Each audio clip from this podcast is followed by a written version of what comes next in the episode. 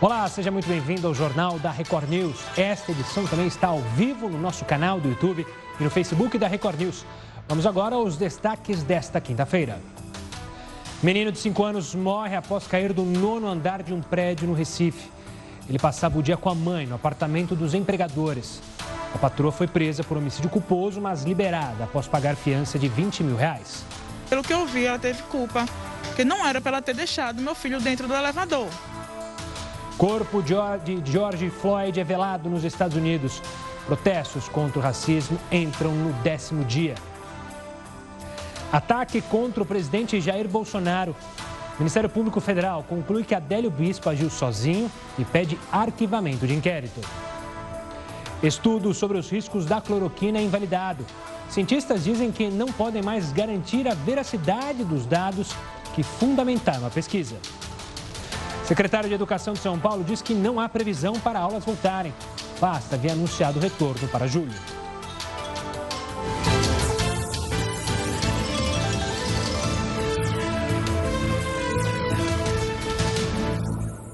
E os Estados Unidos entraram nesta quinta no décimo dia de protestos contra o racismo. E os familiares de George Floyd, o americano negro, morto durante a abordagem violenta de um policial branco, realizaram o primeiro memorial em homenagem a ele. A família descreveu a infância e a vida adulta de George Floyd e pediu orações pelos filhos dele.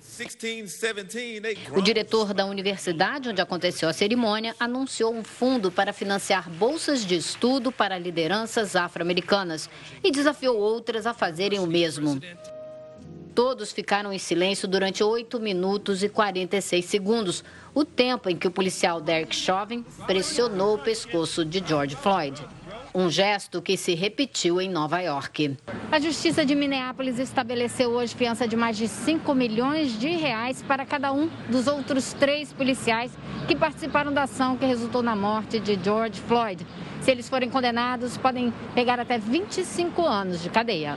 Ontem, um policial foi ferido com faca em Nova York e 180 pessoas foram presas depois do toque de recolher. Uma medida que foi revogada em Seattle. A prefeitura permitiu as manifestações que quase não tiveram incidentes em todo o país. Essa menina viralizou gritando: sem justiça não haverá paz. No Texas, essa outra, chorando assustada, perguntou se o policial ia atirar nela. A resposta foi um abraço. Em Washington, uma multidão cantou a música Apoie-se em mim, sobre dor, sofrimento e conforto.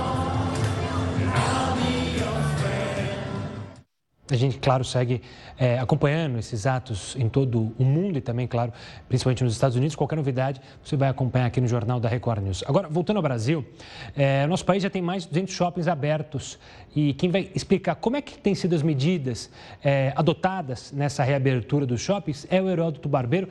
Heródoto, antes de mais nada, uma boa noite. Olá, uh, Gustavo.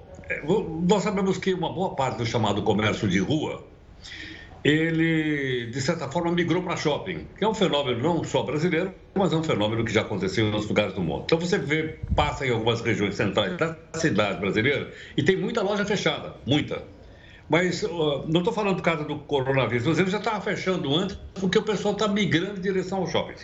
No Brasil, existem duas grandes uh, uh, conglomerados de shoppings. Um foi até entrevistado por você aí no jornal, que é o Nabi Sayum e o pessoal do All Shop. Mas tem um outro lado, que é a Associação Brasileira de Shopping Center, que me passou alguns dados que eu queria mostrar para o pessoal agora. Já visse que alguns shoppings já começaram a funcionar, estão abertos inclusive aqui na região da Grande São Paulo. Para ter uma ideia, olha só, segundo então a, a nossa fonte, está aí abaixo, praticamente 200 shoppings estão abertos pelo país inteiro. 200 dessa, dessa federação. Outros estão abertos do outro lado. Agora veja o seguinte: desses 200, quais são os principais problemas para eles continuarem abertos? As lojas, o que, que acontece? Primeiro, tem que pagar condomínio. Condomínio em shopping não é barato. Você imagina quanto custa aí o, a manutenção de uma escada rolante como essa que a gente está mostrando aí do lado direito. É uma grana. Depois tem o aluguel. E muitas vezes o aluguel é um percentual daquilo que o cara fatura. Não está faturando nada, como é que ele vai pagar aluguel? E terceiro também é que há um fundo de propaganda feito pelo shopping e o cidadão, quando abre uma loja no shopping, toma o máximo cuidado com o contrato, o máximo cuidado, porque está descrito no contrato que ele tem que pagar uma parte da propaganda também. Outra informação importante, vamos dar uma viradinha aí para a gente ver que caminhos né, o pessoal poderia sair. Reabertura, é, horários reduzidos. Fiquei sabendo que na região de Sorocaba, aqui na Grande São Paulo, o shopping abre uma da tarde e fecha às sete da noite. Distanciamento, nem todo mundo vai poder entrar no shopping. Vai ter um distanciamento mantido aí nas lojas e também na escada rolante e nos corredores. E, logicamente, isso vale para a rua, vale para o shopping, vale para o país inteiro, que é o uso de máscaras, que é uma questão de educação e cidadania.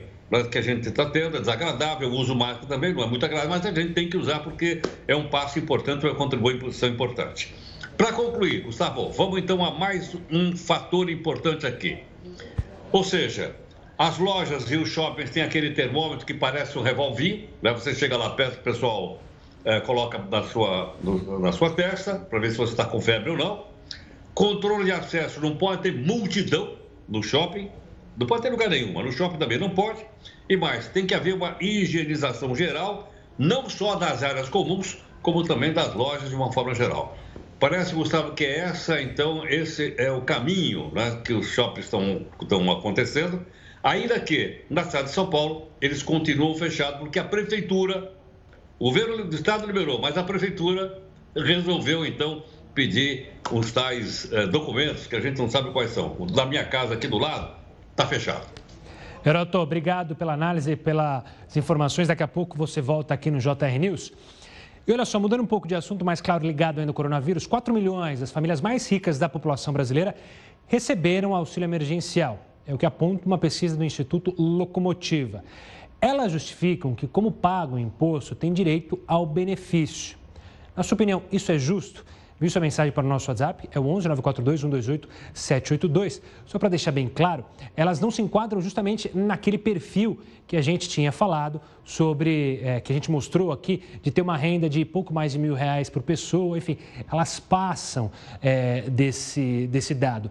Não é que são ricas, milionárias, apesar de, como a gente já tem mostrado, muitas pessoas é, que têm dinheiro têm sido aprovadas, não porque elas entraram com o pedido, mas porque o CPF vaza. Hoje foi o caso é, do atacante Neymar, que alguém fez é, a entrada com o CPF dele e aí ele foi aprovado. Então, isso tem causado estranhamento. De qualquer forma, a gente quer a sua opinião. Participe pelo WhatsApp ou pelo Twitter. JR News, hashtag JR News e aí escreve sua mensagem, ou pelo Facebook, daqui a pouquinho, durante os nossos intervalos na tela da sua TV, a gente está nas redes sociais e conversa um pouco mais sobre esse tema. Olha só, a revista científica The Lancet publicou uma retratação dos autores de um estudo sobre o uso da cloroquina e hidroxicloroquina que a gente falou aqui para o combate à Covid-19.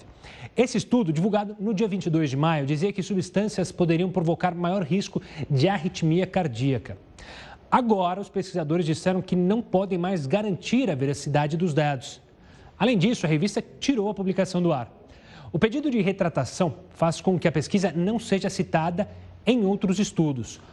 O levantamento gerou tantas polêmicas nas últimas semanas que fez até a Organização Mundial da Saúde cancelar testes com os remédios. E a gente mostrou aqui também no jornal da Record News que uma centena de médicos e especialistas e cientistas também criticavam o estudo que, como você viu, a OMS cancelou, mandou cancelar o uso da hidroxicloroquina. Enfim, agora mais essa polêmica, mais esse capítulo nesse estudo polêmico criado ali, né, publicado na revista The Lancet. Voltando aqui ao Brasil, após anunciar a reabertura das escolas para julho, a Secretaria Estadual de Educação de São Paulo voltou atrás. Afirmou que o retorno não tem data definida. Inicialmente, o governo informou que as aulas presenciais seriam retomadas em julho de forma gradativa e regionalizada, podendo ainda ser antecipadas no caso das creches e unidades de educação infantil. Algumas horas depois, a informação foi retirada.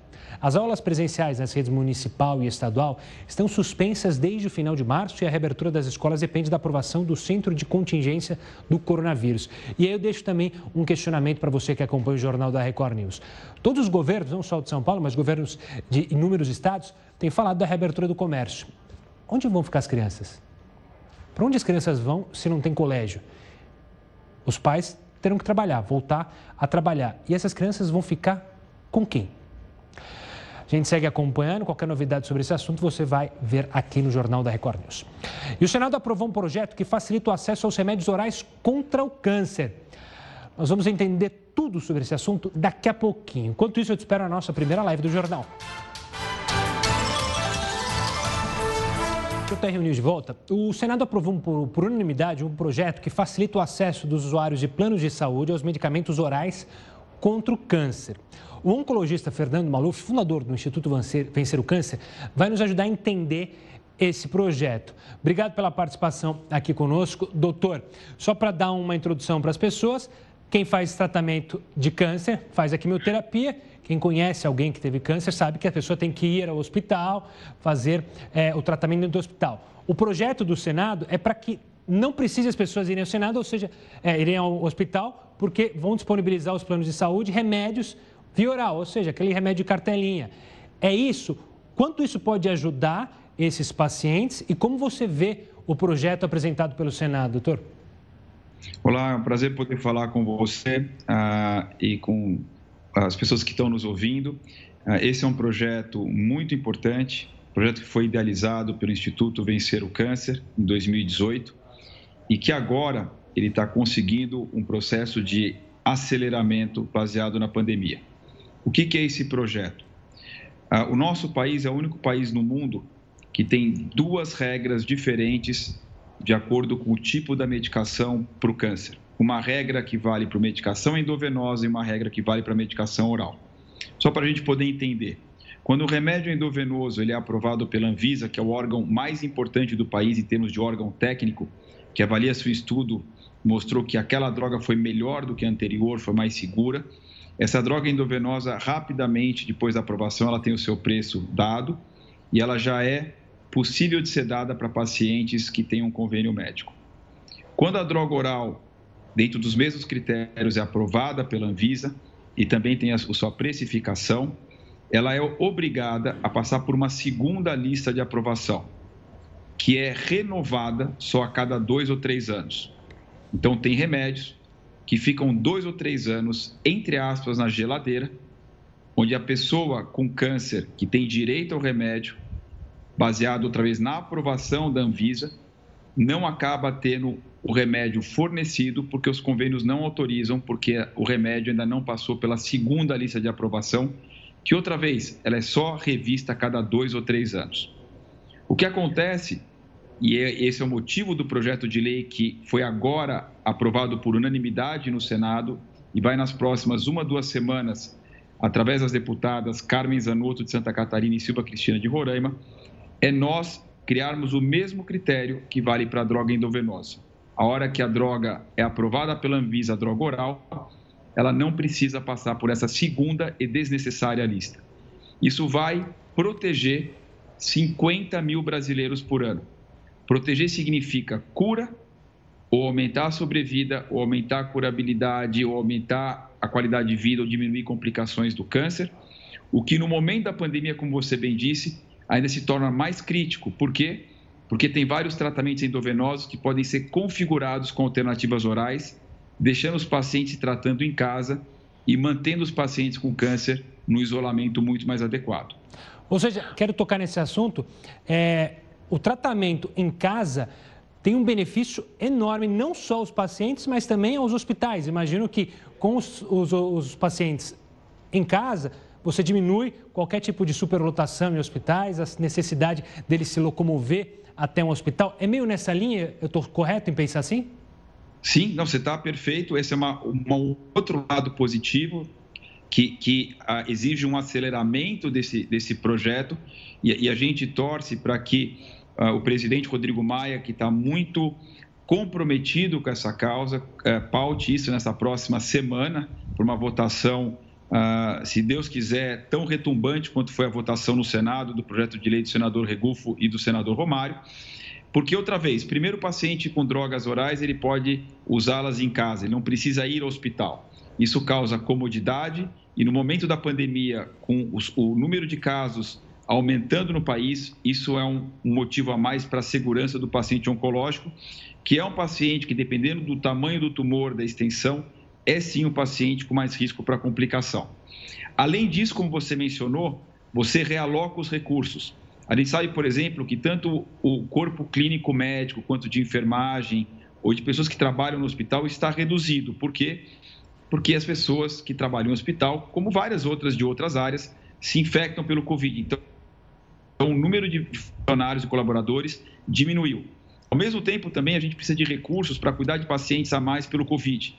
Então, recurso significa leito de internação, salas de aplicação. Então, tudo isso nesse momento converge para uma aprovação rápida desse projeto e que vai corrigir, na verdade, uma distócia, um erro grave que tem no país já há muitos anos e que precisa ser corrigido rapidamente, outra vez, porque o Brasil é o único país do mundo que tem dois critérios diferentes para aprovar um remédio que tem a mesma missão, que é curar o câncer ou aumentar a sobrevida, só que o critério para o oral, ele retarda que esse remédio chegue ao paciente, enquanto que para o endovenoso ele é bem mais rápido. Então, isso, do ponto de vista biológico, humanístico, social e de justiça, isso tem que acabar, eu diria que imediatamente, já deveria nem ter existido no passado, mas já que existiu, a gente tem que corrigir esse erro perverso e começar a deixar outra vez de prejudicar 50 mil brasileiros por ano que têm acesso a esses remédios, mas que têm esse acesso bloqueado, limitado, retardado por causa desse meio burocrático muito ruim que acontece no país. Doutor, quero agradecer demais a sua participação aqui, a explicação sobre o projeto. Claro que a gente vai ficar de olho para ver se ele passa na Câmara assim com a velocidade que passou no Senado. A única coisa que é triste é que, mais uma vez, você viu, o doutor falou, o projeto foi apresentado em 2018. A gente esperou a água bater na testa para, sim, aí aprovar. Infelizmente, a gente espera as tragédias acontecerem para aprovarem projetos que são imensamente importantes para a vida das pessoas, dos brasileiros. Falando do Ministério Público Federal em Juiz de Fora, é, o MP concluiu que Adélio Bispo agiu sozinho no ataque contra o presidente Jair Bolsonaro. O Ministério também pediu que a Justiça arquive provisoriamente o inquérito. Esse pedido enviado à Justiça Federal é provisório por quê? Apesar do relatório parcial do inquérito apontar que Adélio executou o crime sozinho, ainda existe uma linha de investigação pendente. Falta o Supremo decidir se vai incluir nesse inquérito a perícia no celular do advogado de Adélio Bispo. Por isso, então, é para arquivar, mas não arquivar. E nessa quinta-feira, o Tribunal Superior Eleitoral autorizou a realização de convenções partidárias virtuais para as eleições municipais deste ano. Segundo a decisão, os partidos têm total autonomia para utilizar as ferramentas tecnológicas para realizar as convenções. São nessas reuniões que os partidos definem os candidatos a prefeito e a vereador. Pelo calendário, elas devem ser realizadas entre os dias 20 de julho e 5 de agosto, sendo que a eleição está marcada, a princípio, para outubro. Só não espero que não inventem mais uma verba para os partidos para fazerem essa, essa votação interna deles para decidir quem que vai ser prefeito e vereador. Candidato, claro. Bom, o Dia dos Namorados está chegando e o cenário não é o mais otimista para o comércio. A gente tem falado isso durante essa semana, então eu vou voltar a falar com o Heródoto Barbeiro para saber qual é a expectativa para essa data, que é uma das mais importantes para o setor. É, eu fico imaginando o desespero de quem tem restaurante, aqueles restaurantes bem charmosos, que estavam aguardando no começo do ano o Dia dos Namorados e que infelizmente estão com as portas fechadas, né, Heródoto? Olha, Gustavo, acho que muito namoro vai acabar esse ano, viu, meu? Começa que está uma crise também no setor de flores. Nós até já mostramos aí no jornal, o pessoal quebrou todo mundo. O pessoal não tem mais flores para vender, não tem rosa, não tem nada. Como é que vai comemorar o Dia dos Namorados? Mas olha, é, nós até na primeira tela colocamos assim uma figura que representa bem o, que está acontecendo. Vamos mostrar a nossa primeira telinha aí. É, aí a gente, olha aí, está é, tá, tá do lado direito. Olha o que aconteceu com o coração. Ele está quebrado. Não é? Ou seja, o Dia dos Namorados, então, desse ano vai ser atípico, para dizer o mínimo. É verdade que o pessoal vai economizar uma graninha, viu, Gustavo? Mas, de qualquer forma, com você vai ser atípico. Por que razão? O que, é que a Associação Comercial está prevendo? Foi de onde eu tirei esses dados. Está dizendo o seguinte: esse ano vai ter menos presentes. Pode ser tanto caixa de bombom, como sapato, como flores, como falei agora há pouco. Não tem jantar romântico, meu. Olha aí, jantar romântico, geralmente você sai, vai no restaurante, né, de vela, aquela coisa toda, um vinhozinho. Não vai ter. Sem luar na praia. Por que razão? porque as praias estão fechadas. Então, né, você vai na praia, você corre o risco de ser preso, como a gente já mostrou, inclusive, aí numa cena no jornal. O cidadão sendo preso foi algemado. Qual é o crime que ele cometeu? Imagine, o cara estava na praia. Mas há uma coisa mais que eu gostaria de mostrar, agora voltando para o lado, vamos dizer assim, mais econômico do Dia dos Namorados. Faturamento. Olha só, o que é que o, o comércio está tá, tá imaginando? Que a recuperação, mesmo com a volta, vai ser muito lenta. Por que razão? Porque as pessoas perderam renda. Muita gente teve o seu salário reduzido. Outras pessoas perderam o emprego. Então, se não tem renda, até as famílias voltarem a gastar, até os namorados voltarem a gastar, vai levar um pouco mais. E a outra questão está relacionada já com aquilo que a gente mostrou agora um pouquinho, ou seja, a volta do shopping centers, que é um local também de se comprar presente para o Dia dos Namorados. Isso no mês de junho. Para completar, que é um quadro, portanto, nada romântico esse que a gente está mostrando dos números da economia. Vamos lá. Olha o que aconteceu. O comércio esse ano caiu 33%. O faturamento de 2019 20 durante o ano, ele vai perder um faturamento de 19 bilhões de reais. Olha que é uma quantidade gigantesca de dinheiro que está sendo colocada fora de circulação no comércio. 19 bi. E aí, entre outras coisas, você tem Dia dos Namorados, já passou Dia das Mães e já passou também o aniversário de muita gente. Por esse motivo, então, eles estão achando o seguinte: vai dar um... eu só espero, viu, Gustavo, que quando chegar no Dia dos Pais, já esteja tudo normal e eu vou ficar aqui esperando os presentes aqui dos meus filhos. E o bom é que você pode, se tudo der certo, ter aquela é, o consumo de revanche, né, que fala, que a gente o consumo de vingança que a gente falou é, ontem ou anteontem, ou seja, o pessoal comprar doidado para dar presente para o pai. Tomara que você esteja bem, né, Seroto? É uma coisa simples. Se vocês me derem um relógio Rolex, já que eu não tenho nenhum, fica tudo bem. Ah, boa. Tá aí aviso para os filhos. Heroto, a gente volta a se falar daqui a pouquinho. É, nesta sexta, a gente falou do Dia dos Namorados, mas nesta sexta é comemorado o Dia Mundial do Meio Ambiente. A data acontece no período em que o Brasil enfrenta as queimadas. Então a gente vai falar um pouco sobre esse assunto, entender como cuidar melhor do nosso meio ambiente, como combater essas queimadas. Mas enquanto isso, eu te espero em mais uma live do jornal. O Ministério da Saúde anunciou nesta quinta-feira que vai liberar 1 bilhão e 200 milhões de reais para as prefeituras garantirem o atendimento a pacientes com sintomas leves de coronavírus.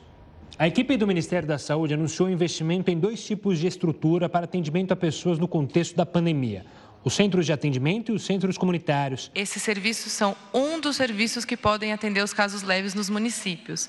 É uma possibilidade de uma melhor organização para facilitar o acesso e o fluxo de atendimento dos casos leves. Mas os municípios vão precisar olhar para a sua realidade local para montar a estrutura da sua rede. Então, municípios vão optar por ter unidades básicas de referência, centros de atendimento e os que puderem também entrarem nos critérios, centros comunitários. Para abrir esses espaços, as prefeituras deverão fazer a solicitação ao Ministério.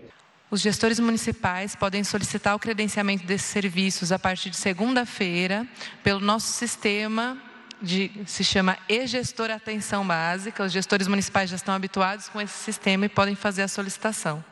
Além do anúncio desses dois tipos de centros de atendimento, o Ministério também falou sobre como está a situação da pandemia no país foi constatado que existe uma tendência a ser confirmada de estabilização no número de infectados e nos óbitos, principalmente na região metropolitana de algumas capitais do norte e nordeste do país. É o caso de Manaus, Fortaleza e Recife. É, no Ceará, a gente observa, justamente entre as semanas epidemiológicas 21 e 22, que estão fechadas, uma tendência de estabilização, que precisamos observar as próximas semanas se será mantida. Em relação aos óbitos, a gente percebeu que houve uma redução é, no número de óbitos confirmados por Covid de uma semana a outra. Mesma coisa precisa ser avaliado de perto, por, tanto pelos gestores quanto pelo Ministério da Saúde. É possível que estas capitais já tenham passado pelo pico da epidemia da Covid-19, mas será preciso acompanhar esta tendência para evitar uma segunda onda. Os casos de coronavírus no Brasil ainda são altíssimos. No país todo, de abril a junho, o número de infectados foi multiplicado por nove.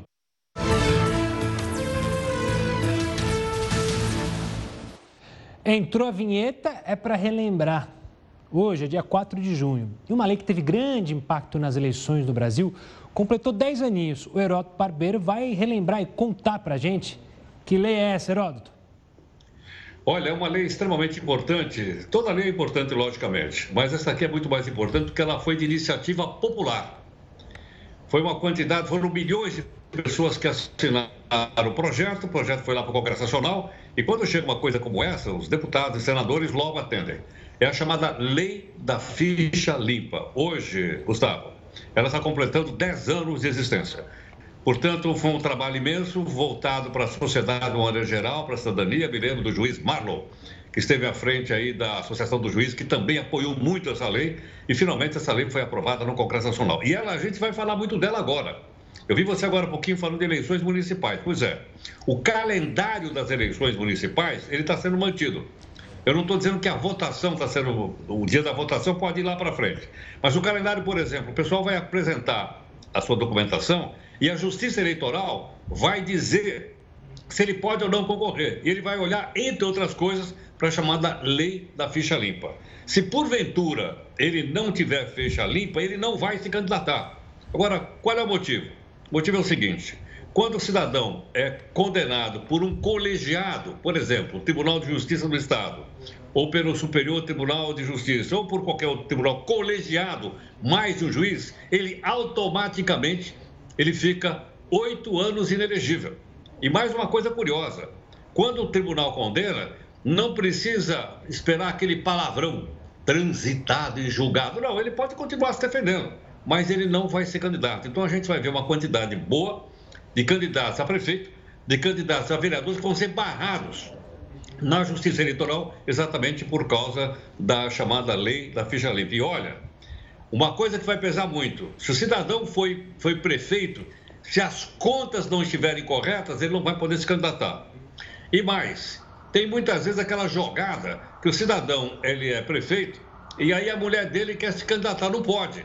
Então o que, que ele faz? Ele simula um divórcio e esse, se isso for pego pela justiça, a pessoa também vai perder o seu poder de, de, de, ser eleito e, consequentemente, não vai participar da eleição. Então, gostaria de chamar a atenção de todo mundo para isso. Nós estamos entrando no calendário eleitoral para prefeito e vereador, quando nós, como cidadãos, logicamente, vamos procurar entre todos os partidos existentes o melhor candidato a prefeito e o melhor candidato a vereador da nossa. Mas, felizmente, nós temos o ato de cidadania chamada Lei da Ficha Limpa. Gustavo, precisamos de outros projetos populares como esse aí. Claro, precisamos sim, imediatamente. Groto, obrigado pela participação. Amanhã a gente se fala, amanhã, sexta-feira. Um forte abraço, um bom descanso. Obrigado, até amanhã. Olha, ah, essa história mexe com, acho que qualquer um. Imagens do prédio onde um menino de 5 anos caiu no Recife mostram os minutos que antecederam a queda. Ele era filho de uma empregada doméstica e estava sob os cuidados, ou era para estar sob os cuidados da patroa, que foi iniciada por homicídio culposo. Ela pagou a fiança e agora vai responder em liberdade. Miguel Otávio Santana da Silva, de 5 anos, era um garoto cheio de energia. Ele estava no apartamento dos patrões da mãe Mirtes, nesse edifício na área central do Recife. Sem ter com quem deixar o menino, Mirtes levou o filho para o trabalho e foi onde ele morreu, quando subiu de elevador até o nono andar e caiu lá de cima. Tudo aconteceu na última terça-feira, quando Mirtes saiu para passear com a cachorra da família e deixou Miguel com a patroa. Que ela disse que correu atrás de Miguel, mas não conseguiu alcançar Miguel, que a porta do elevador fechou. Mas as imagens mostram a patroa, Sari Gaspar Corte Real, na porta do elevador. Ela aperta um botão de cima e deixa que a porta se feche. Sozinho, Miguel aperta vários botões. A primeira parada foi no sétimo andar, mas ele não sai. Dois andares acima, a criança deixa o elevador, vai em direção à porta que dá acesso ao terraço, de onde cai. Pelo que eu vi, ela teve culpa. Na realidade, não era para ter apertado botão nenhum. Simplesmente ter pego meu filho pela mão e ter tirado. Sari Real foi indiciada por homicídio culposo. A polícia entendeu que ela assumiu o risco quando apertou o botão e deixou o menino sozinho dentro do elevador. A mulher pagou uma fiança de 20 mil reais e foi liberada. O marido de Sari, Sérgio Hacker, é prefeito da cidade de Tamandaré, no sul do estado. Nenhum dos dois quis falar na saída da delegacia. Eu tinha várias perguntas para Sari. Ela fala que não apertou o botão, né? Falou para a mãe. Primeiro de tudo, por que você fez essa mãe trabalhar? Você e seu marido não tiveram perda na renda. Podia ter deixado a mãe com o Miguel em casa. Não tinha necessidade nenhuma. E manter o salário. A gente está no momento de pandemia, mas não. A senhora quis que ela fosse levasse a criança e ainda passeasse com o seu cachorro. Olha, mudando de assunto, nessa sexta-feira é comemorado o Dia Mundial do Meio Ambiente. Não sei se a gente pode usar comemorar, né? A gente está vivendo uma temporada de queimadas no país, quando aumentam os focos de incêndio em várias regiões. Converso agora com Braulio Dias, membro da rede de especialistas em conservação da natureza e professor do Departamento de Ecologia da Universidade de Brasília. Professor, obrigado pela participação. Eu disse comemorado, mas não sei bem se essa é a expressão, né? A gente tem o que comemorar? É, boa noite. Realmente, amanhã é o Dia Mundial do Meio Ambiente. Uh, de fato, está difícil comemorar, não é? Porque desmatamentos, queimadas, uh, essa pandemia do coronavírus, que tem origem no tráfico ilegal de fauna silvestre, né? Isso é que propicia a, a transmissão do vírus de animais silvestres para uh, os humanos. Então, há, há realmente várias razões de preocupação. E os relatórios recentes aqui no Brasil indicam que as taxas de desmatamento na Amazônia uh, continuam aumentando. Né? Então, esse ano uh, há um grande risco de se repetir o que aconteceu no ano passado, com grandes incêndios na Amazônia. Né? Então, realmente, uh, é um momento mais para preocupação do que para comemoração. Professor, você citou a pandemia. Eu queria saber obviamente, acho que ainda não dá para a gente ter números sobre o impacto da pandemia nesse desmatamento, mas a pandemia teve algum papel para prejudicar ainda mais e causar um desmatamento maior no nosso país? Olha, o, o, existem vários uh, in, in, indicativos de que, em função da pandemia, mas também da recessão econômica que vivemos no Brasil, uh, uh, aparentemente houve uma redução na fiscalização na Amazônia. E isso uh, teria permitido esse aumento de desmatamento. Então, indiretamente, a pandemia pode estar, estar contribuindo né, para essa questão ambiental na Amazônia. Professor, você citou também que justamente por causa do, é, da diminuição da, do, da economia relacionada à pandemia, há um desmatamento maior. Então, eu posso ter um cenário mais preocupante assim que a pandemia é, for controlada, a gente torce para que logo, mas esse problema de recessão econômica pode afetar diretamente a, o meio ambiente? Infelizmente, sim. Né? A gente sabe que a maior parte do desmatamento na Amazônia está associado com atividades uh, informais e ilegais, né? principalmente ocupação de terras públicas, né? seja dentro de unidades, unidades de conservação, seja em terras indígenas, seja em terras públicas uh, uh, não destinadas, como dizemos, quer dizer, ainda não tem uma definição de uso futuro. Né? E com o aumento, com a recessão econômica e a pandemia, aumentou o, o desemprego, infelizmente. Então, a, a ocupação de a, terras públicas, exploração ilegal de madeira, de exploração, garimpo ilegal de ouro, são alternativas que a, população desempregada tenta aproveitar. Então, infelizmente, há essa relação. Professor, analisando também a questão do meio ambiente como um todo, não só do desmatamento, nos últimos anos a gente viu um movimento da sociedade civil, de empresas privadas, é, com uma mentalidade de sustentabilidade. O quanto desse discurso, é, de fato, foi feito em prática ou ficou só no discurso? A gente tem como mensurar isso? É, isso é uma tendência nova, né? Uh, vimos isso, por exemplo, na reunião de Davos, em janeiro desse ano, lá na Suíça, em que uh, os problemas ambientais, com uh, desmatamento, perda da biodiversidade, eh, poluição atmosférica, mudança climática, foram considerados, não pelos ambientalistas, mas foram considerados pelos empresários e pela, pelos atores na área financeira como os maiores fatores de risco para o crescimento da economia mundial nos próximos anos. Então, há essa, esse aumento de, de percepção. Tivemos uh, no ano passado, e, e, especialmente nesse ano, vários, uh, várias manifestações e declarações de grandes fundos de investimentos que lidam com trilhões de dólares uh, no mundo inteiro, declarando compromissos de daqui para frente na, deixar de investir em atividades econômicas que causem impactos ambientais.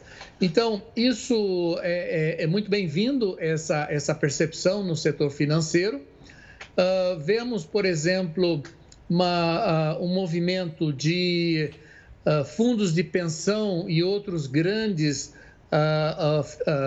atores na área de, do mercado de ações, informando que estão deixando de comprar e de investir em ações de companhias petrolíferas e companhias de carvão, por uhum. causa da, da poluição ambiental e do, da promoção de mudanças climáticas.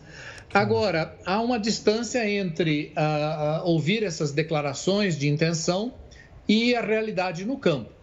É, o que eu posso dizer é que no Brasil, a, a, a preocupação com sustentabilidade vem aumentando desde a Rio 92, em especial a partir da Rio uh, mais 20, que aconteceu em 2012 e que serviu de base para a, a aprovação pela Assembleia Geral da ONU em setembro de 2015 da nova Agenda uh, uh, uh, 2030 de Desenvolvimento Sustentável, com seus 17 Objetivos de Desenvolvimento Sustentável.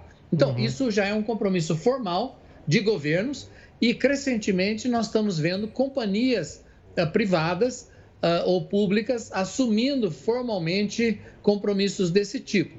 Aqui no Brasil, por exemplo, várias grandes companhias vinculadas ao Centro Empresarial Brasileiro para o Desenvolvimento Sustentável assinaram, no final do ano passado, compromisso com uma série de uh, metas uh, para reduzir seus impactos sobre uh, o meio ambiente, em particular biodiversidade. Uhum. Tivemos também compromissos de grandes companhias que atuam no Cerrado, para reduzir também a taxa de desmatamento e de queimadas no Cerrado, porque a gente fala muito na Amazônia, mas, mas esquece que as taxas maiores de desmatamento e queimadas estão no Cerrado. Então é importante também chamar a atenção claro. de todos para isso. Então, eu vejo isso como um processo, uh, uh, primeiro, compromissos, segundo, uh, início de implementação de atividades e, finalmente, resultados no campo. Então, essa parte de resultados no campo está Ainda...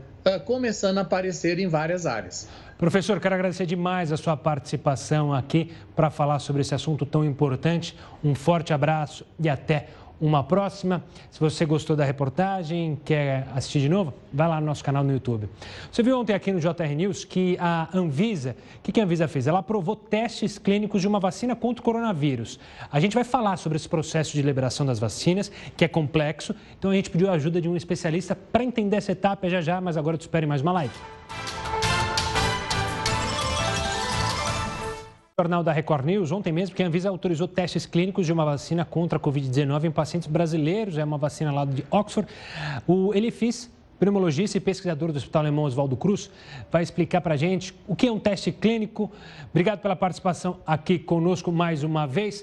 Doutor, como é que funciona essa fase, que pelo que eu entendi, é praticamente uma das últimas, se não a última fase é, para a vacina, essa produzida lá por Oxford? Boa noite, Gustavo. Boa noite a todos os ouvintes do uh, telespectadores do Record News. Uh, toda, toda medicação ou toda vacina tem algumas fases até que possa ser comercializada. Uh, então, existem quatro fases que compõem o que nós chamamos de pesquisa clínica.